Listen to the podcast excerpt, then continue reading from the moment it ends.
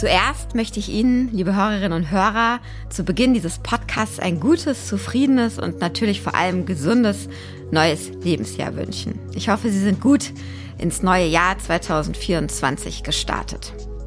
Theoretisch, das weiß jeder von uns, könnte man jeden Tag des Jahres damit beginnen, etwas Neues, etwas besser zu machen, ja, gesünder zu leben, mehr aufzuräumen, weniger ans Handy zu gehen es fallen einem sicherlich viele Sachen ein, wo man nicht immer unbedingt perfekt handelt.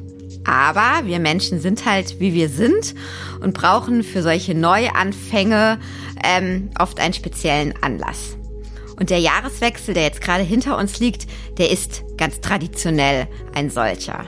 Laut Umfragen nehmen sich rund 40 Prozent der Deutschen für das neue Jahr etwas vor. Und am häufigsten darunter ist, mehr auf gesunde Ernährung zu achten. Ja, und um den einen oder anderen Hörer, Hörerin bei diesem Vorhaben zu unterstützen, wird sich dieser Podcast heute um gesunde, um richtige, um bessere Ernährung drehen. Aber nicht irgendwelche, sondern um Ernährung, die uns nicht nur gesünder macht, sondern im besten Fall auch noch glücklicher und weniger gestresst. Wer jetzt denkt, das klingt ja fast zu gut, um wahr zu sein, dem werden wir gerade beweise, gleich beweisen, das geht. Und der Mann, der uns dazu etwas erzählen kann, das ist Andreas Jopp. Er ist Medizinjournalist, Gesundheitstrainer und Bestsellerautor. Unter anderem hat er das Buch geschrieben Happy Food statt Burnout und beschäftigt sich auch in anderen Büchern und überhaupt mit den Themen Psyche und Ernährung. Mein Name ist Lucia Schmidt, ich bin Medizinerin und Redakteurin bei der Frankfurter Allgemeinen Sonntagszeitung und ich freue mich, dass Sie uns hier heute zuhören.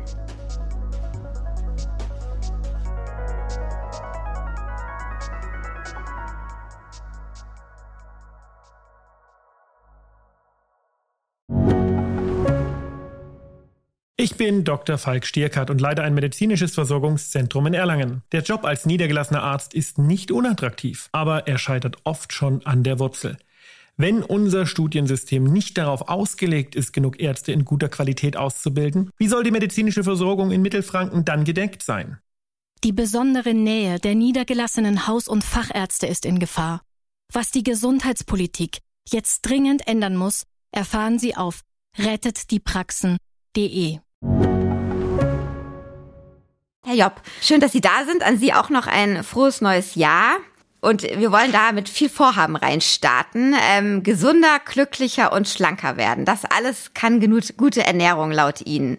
Ähm, ja, wie der Bauchumfang auf ungesunde Ernährung reagiert oder dann eben auch auf gesunde, das haben viele von uns schon gemerkt.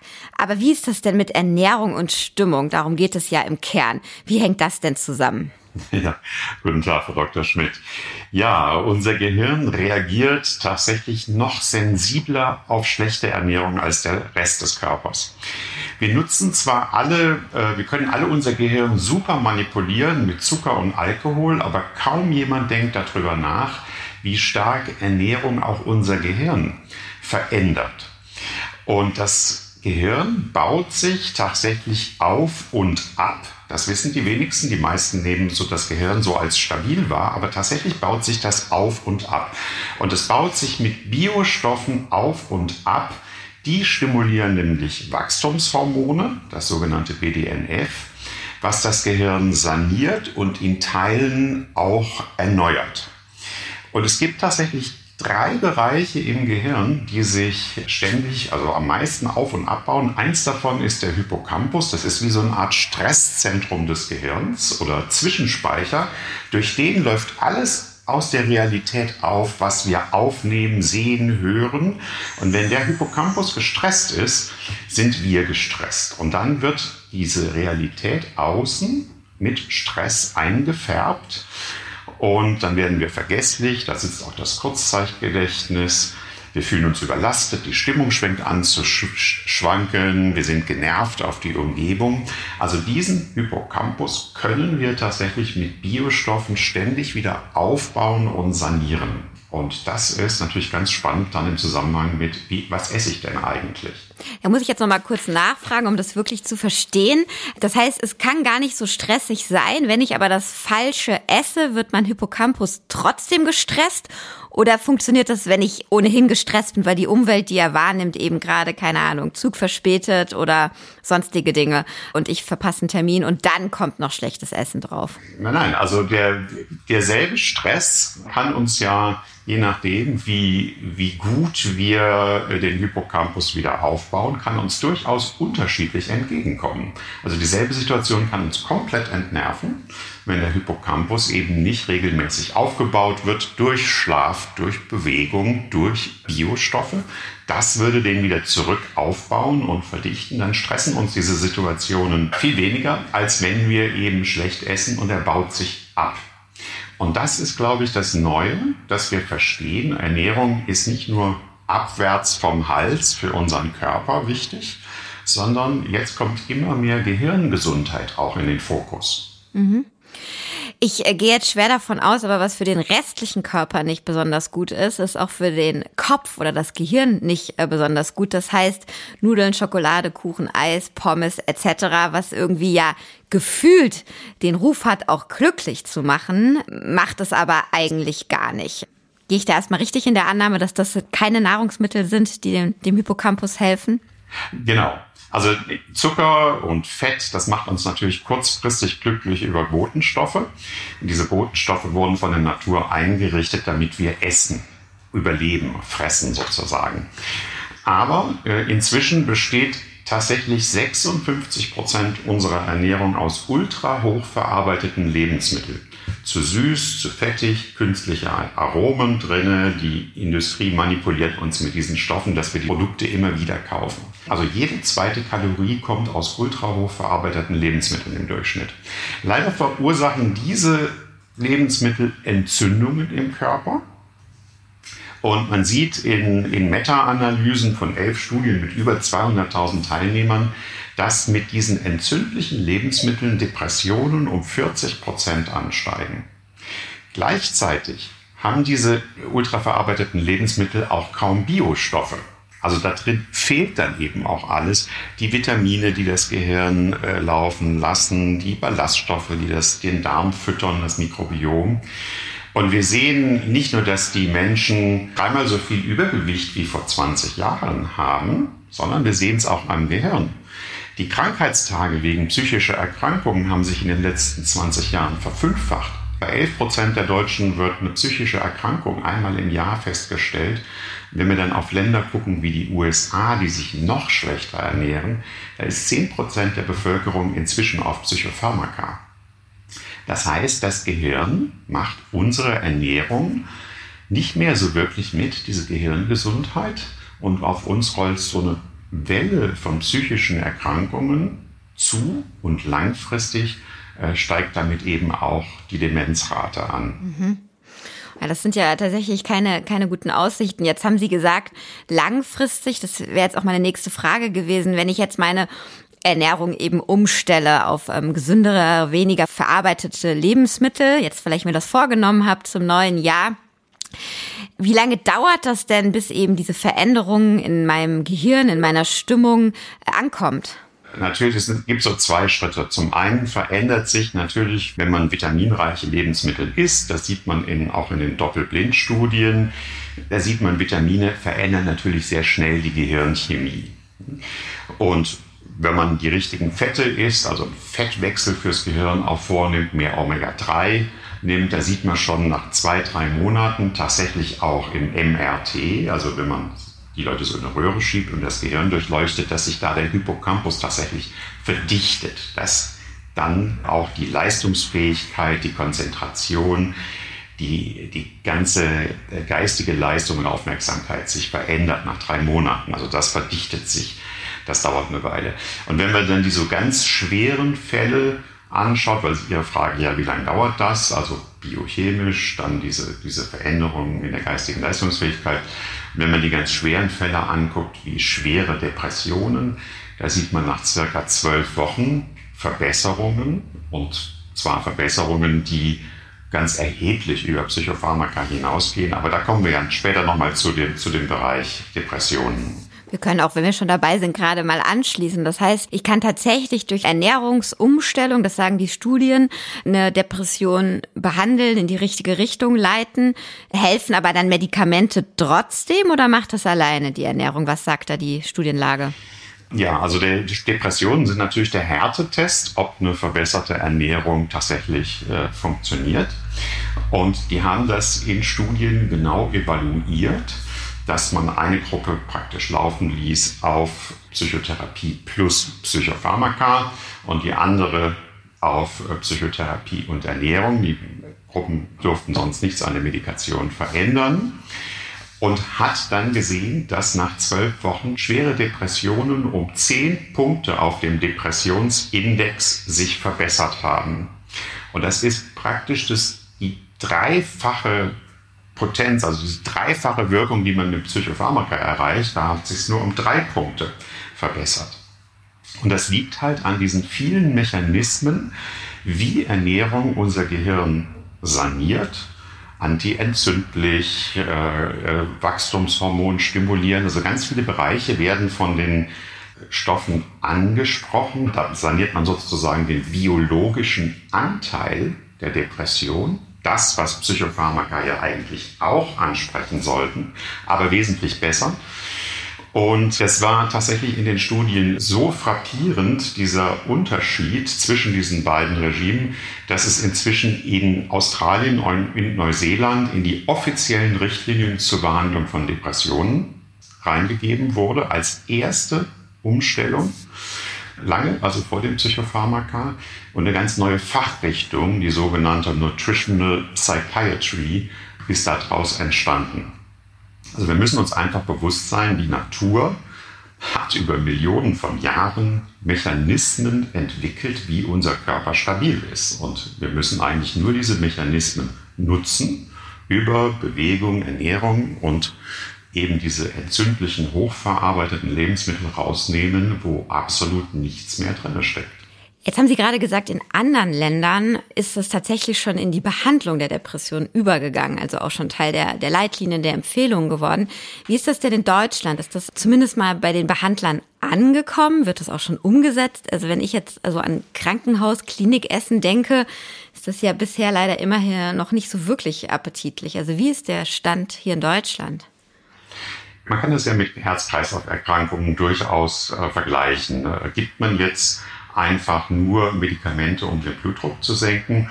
Oder guckt man, dass Kalium und Magnesium den Blutdruck aus der Ernährung auch senkt? Das geht sehr effizient, die Ernährungsumstellung oder auf die mediterrane Ernährung zu wechseln. Und das ist leider im Bereich Psyche noch überhaupt nicht in Deutschland angekommen, dass man da einen ganzheitlichen Ansatz macht. Kein Neurologe wird Sie fragen, was, was frühstücken Sie denn so? Äh, oder guckt sich an, ob jemand Übergewicht hat äh, oder nimmt mal wirklich die Vitaminblutwerte ab, die Omega-3-Blutwerte, um zu sehen, wie, wie, wie ist denn die Stoffwechsellage. Das passiert effektiv in Deutschland überhaupt noch nicht.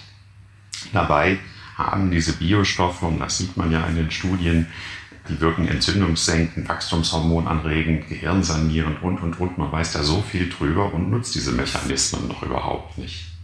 Und das liegt aber daran, weil es einfach noch nicht bekannt ist, weil man sich hier in Deutschland noch zu wenig dafür interessiert, weil ich meine, Sie haben es selbst gesagt, die Rate an psychischen Erkrankungen und Menschen, die irgendwie unter psychischen Beschwerden leiden, wächst und wächst von, von Jahr zu Jahr. Die wächst von Jahr zu Jahr und die Psychiatrie ist immer noch sehr medikamentenorientiert, also gerade zum Beispiel bei Antidepressiva weiß man, äh, dass Antidepressiva kaum über einen Placebo-Effekt hinausgehen. Ähm, drei Punkte auf dem Depressionsindex in den Meta-Analysen, das ist auch kaum fühlbar für den Patienten. Und trotzdem wird es immer und immer wieder weiter verschrieben. Und es, das ist äh, wirklich ein, ein, Phänomen, dass im Grunde genommen die Datenlage für Psychopharmaka da ist und selbst der Olymp der Meta-Analysen, das Cochrane-Institut sagt ja, wenn wir dann nur gesponserte Studien der Industrie drin haben und machen daraus eine Meta-Analyse, dann sehen die Ergebnisse natürlich immer viel besser aus, als wenn man die Gesamtheit der Studien mal in eine Meta-Analyse mit reinnimmt. Mhm. Dann kommen wir doch jetzt mal zu der Frage, auch für jemand, der jetzt nicht sehr depressiv ist, ganz konkret. Was kann ich essen? Auf was sollte ich achten? Sie haben jetzt schon oft gesagt, nicht die verarbeiteten Lebensmittel, aber vielleicht noch mal ein bisschen genauer, was, was für Gemüse, was für Obst eignet sich, wie ist das mit Milchprodukten und solche Sachen. Also was konkret empfehlen Sie, damit ich stressresistenter werde und im nächsten Jahr ein bisschen glücklicher und zufrieden durch die Welt gehe? Genau, es gibt natürlich diese, sagen wir mal, diese sogenannten Superfoods, die ganz hoch auf dem Index stehen. Dazu gehören flavonoidreiche Lebensmittel, zum Beispiel also einfach nur so ein paar Mini-Veränderungen, die man machen könnte, mehr Nüsse essen. Das stimuliert ganz stark die Wachstumshormone. Mehr Nüsse essen, die kann man einfach zufüttern, statt der Chips und sonstigen Sachen als Snack nehmen. Aber am besten wahrscheinlich ungesalzen und so, ganz nüchtern. Genau, ungesalzen, so ist es. Und dann ist natürlich die ganzen dunklen Lebensmittel. Diese dunklen Pigmente, die gehen ins Gehirn hinein und üben da Schutz aus. Tatsächlich sind 70 Prozent der schützenden Pigmente im Gehirn kommen aus roten und grünen Lebensmitteln. Und da ist immer dieses Smart Einkaufen angesagt möglichst dunkelbunt, möglichst dunkelrot einkaufen. Also nicht den hellen Apfel, sondern den dunklen. Nicht die zuckerreichen Obstsorten, Ananas, Bananen, sondern äh, die dunklen wie Beeren. Und man hat das tatsächlich auch getestet. Man hat zwei verschiedene Gemüsekisten geliefert, zwei verschiedene Gruppen. In der einen Gemüsekiste waren dann äh, Bananen, Ananas, weißer Kohl, Eisbergsalat drin, Gurken. Und in der anderen hatte man dunkle Gemüsesorten, Rotkohl, äh, Himbeeren und Zitrusfrüchte. Und man kann schon nach wenigen Wochen sehen, dass die Gruppe mit der dunklen Gemüsekiste doppelt so viel Wachstumsfaktor ausschüttet. Und nach drei Monaten konnte man das selbst auf der Leistungsebene des Gehirns schon sehen.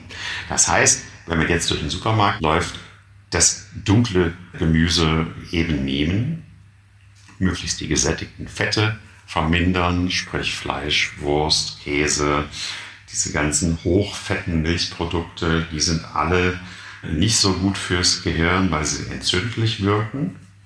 Und wenn man so die Ernährungsmuster anschaut, was am stärksten Entzündungen senkt, ist zum einen vegetarische Ernährung. Klar, da hat man viel Obst und Gemüse drin, wenn man nicht gerade in die Brot- und Nudelfalle tappt.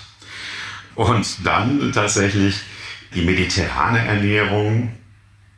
Da sieht man einfach in unglaublich vielen Meta-Analysen die wenigsten Depressionen, äh, den, den wenigsten geistigen Abbau im Alter. Weil da ist alles drin, was im Grunde genommen gesund ist. Ein Salat vorneweg, viel Gemüse auf dem Teller, Fisch, was sehr gut fürs Gehirn ist, mehr Hülsenfrüchte, dann die Superfood, Kräuter, Rosmarin, Thymian, alles das ähm, bringt die Ernährung richtig gut in Balance und es ist richtig lecker. Jetzt sollte man, wenn man eben das Ziel verfolgt, mit der Ernährung einen positiven Einfluss auch auf das Wohlbefinden im Kopf zu haben, berücksichtigen. Wenn man jetzt eben wirklich depressiv oder psychisch krank ist und uns jetzt zuhört, ist es dann ähm, mehr hilft mehr? Also muss ich dann noch mehr davon essen? Oder was, was empfehlen Sie diesen Menschen, das auch vielleicht mit Ihrem Arzt abzusprechen? Bei den Ernährungsempfehlungen. Ich nehme an, es sind die gleichen Lebensmittel, die eben für diese Menschen auch gelten. Genau, genau. Also das sieht man in den Studien. Die haben einfach die hochverarbeiteten Lebensmittel rausgeschmissen und haben mehr richtige Lebensmittel gegessen, also frische Lebensmittel gegessen. Und dadurch kamen die Veränderungen zustande. Und Depressionen sind ja praktisch so das Ende, wenn man das so in Graustufen einteilt. Ist ja die Depressionen schon das Schwarze.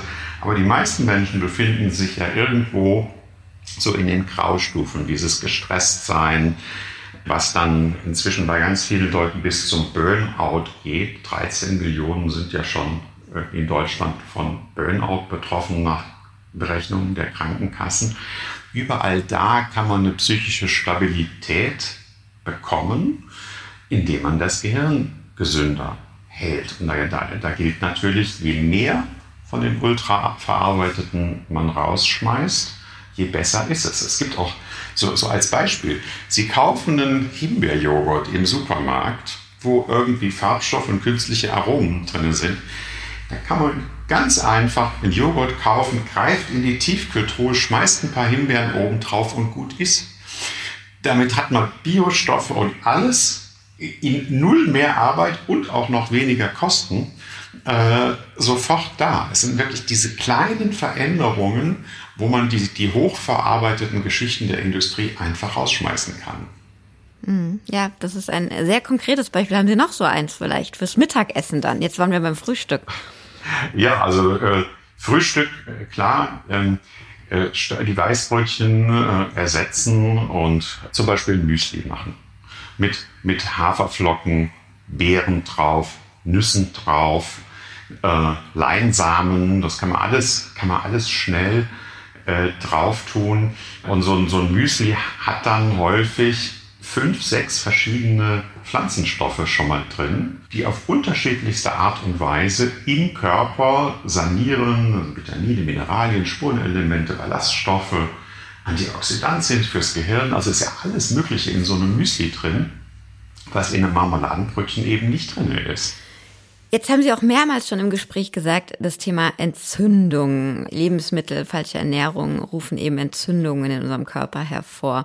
Ich will da nur kurz nachgefragt haben. Auch da gelten die gleichen Regeln, dunkle Früchte, dunkles Gemüse, äh, ja, viele Nüsse. Oder muss man da auch noch was anderes achten, um die Entzündung zu reduzieren im Körper? Gelten eigentlich genau dieselben Regeln. Man kann Lebensmittel auf so einem sehr genauen Entzündungsindex einteilen. Was verursacht Entzündungen? Äh, sprich, äh, Fleisch, hochverarbeitetes Zucker, alles das äh, verursacht Entzündungen, äh, Ballaststoffe, Nüsse, frisches Obst und Gemüse, alles das senkt Entzündungen. Und man sieht tatsächlich schon nach vier Jahren, dass, dass die Depressionen, je mehr von diesen entzündungsfördernden Lebensmitteln gegessen werden, um 40 Prozent explodieren in den Studien. Also so wenig Entzündungen wie möglich, das, das ist für den gesamten Körper gut. Dieses berühmte Inflammaging, also Entzündungsaltern, das lässt unseren gesamten Körper altern, fährt man damit runter. Also insofern, äh, diese Lebensmittel zu essen, das ist nicht nur fürs Gehirn gut, sondern es ist auch fürs langsame Altern gut, weil die Gensoftware nicht so eingegriffen wird und tausend andere Veränderungen, die sich durch die gute Ernährung ergeben. Jetzt würde ich gerne noch fragen. Ich weiß, dazu kann man einen eigenen Podcast machen, aber Sie haben sich eben im Zuge der ganzen Zusammenhänge von Ernährung und, und, und ja, Wohlfühlen, guter Stimmung auch mit den Darmbakterien beschäftigt. Die sind jetzt schon seit Jahren auch äh, überall zu hören und zu lesen. Aber wenn wir jetzt schon darüber sprechen, wie man seine Ernährung möglichst schnell und einfach umstellen kann und davon was spüren kann, wie ist es mit den Darmbakterien? Was, ähm, wenn die nicht ganz im Lot sind, was bewirken die? Schlagen die auch auf die Stimmung im Gehirn? Und was kann ich da noch beachten? Noch was zusätzlich zu dem, was wir vielleicht jetzt schon gesagt haben? Ja, genau. Also die tatsächlich sind wir ja zu weniger als äh, drei äh, Prozent unser, wenn man das genetisch analysiert, sind wir nur Mensch. Der Rest des genetischen Materials in unserem Körper sind Bakterien, auch bei, auf, den, auf Zellebene. Wir haben weniger menschliche Zellen als Bakterien. Und diese Bakterien sind unglaublich produktiv, dieses Mikrobiom. Das verdaut eigentlich die ganzen Pflanzenstoffe für uns.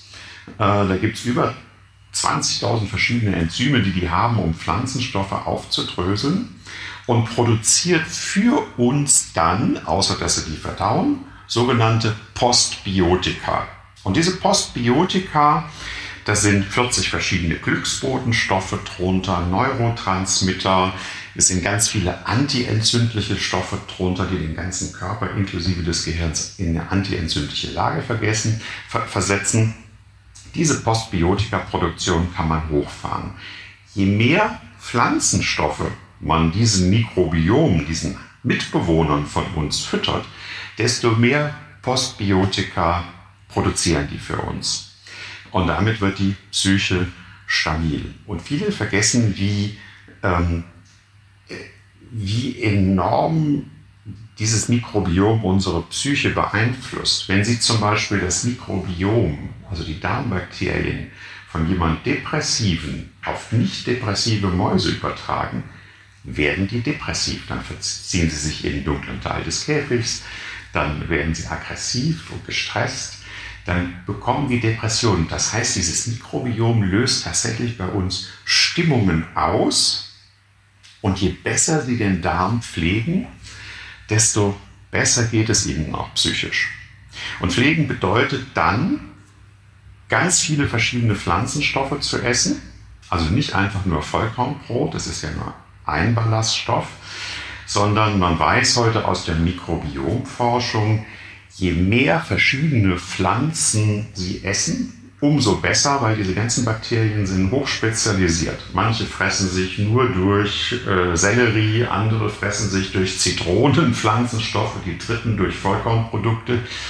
Und je unterschiedlicher das ist, was sie essen, je besser und stabiler wird das Mikrobiom und damit auch ihre Psyche.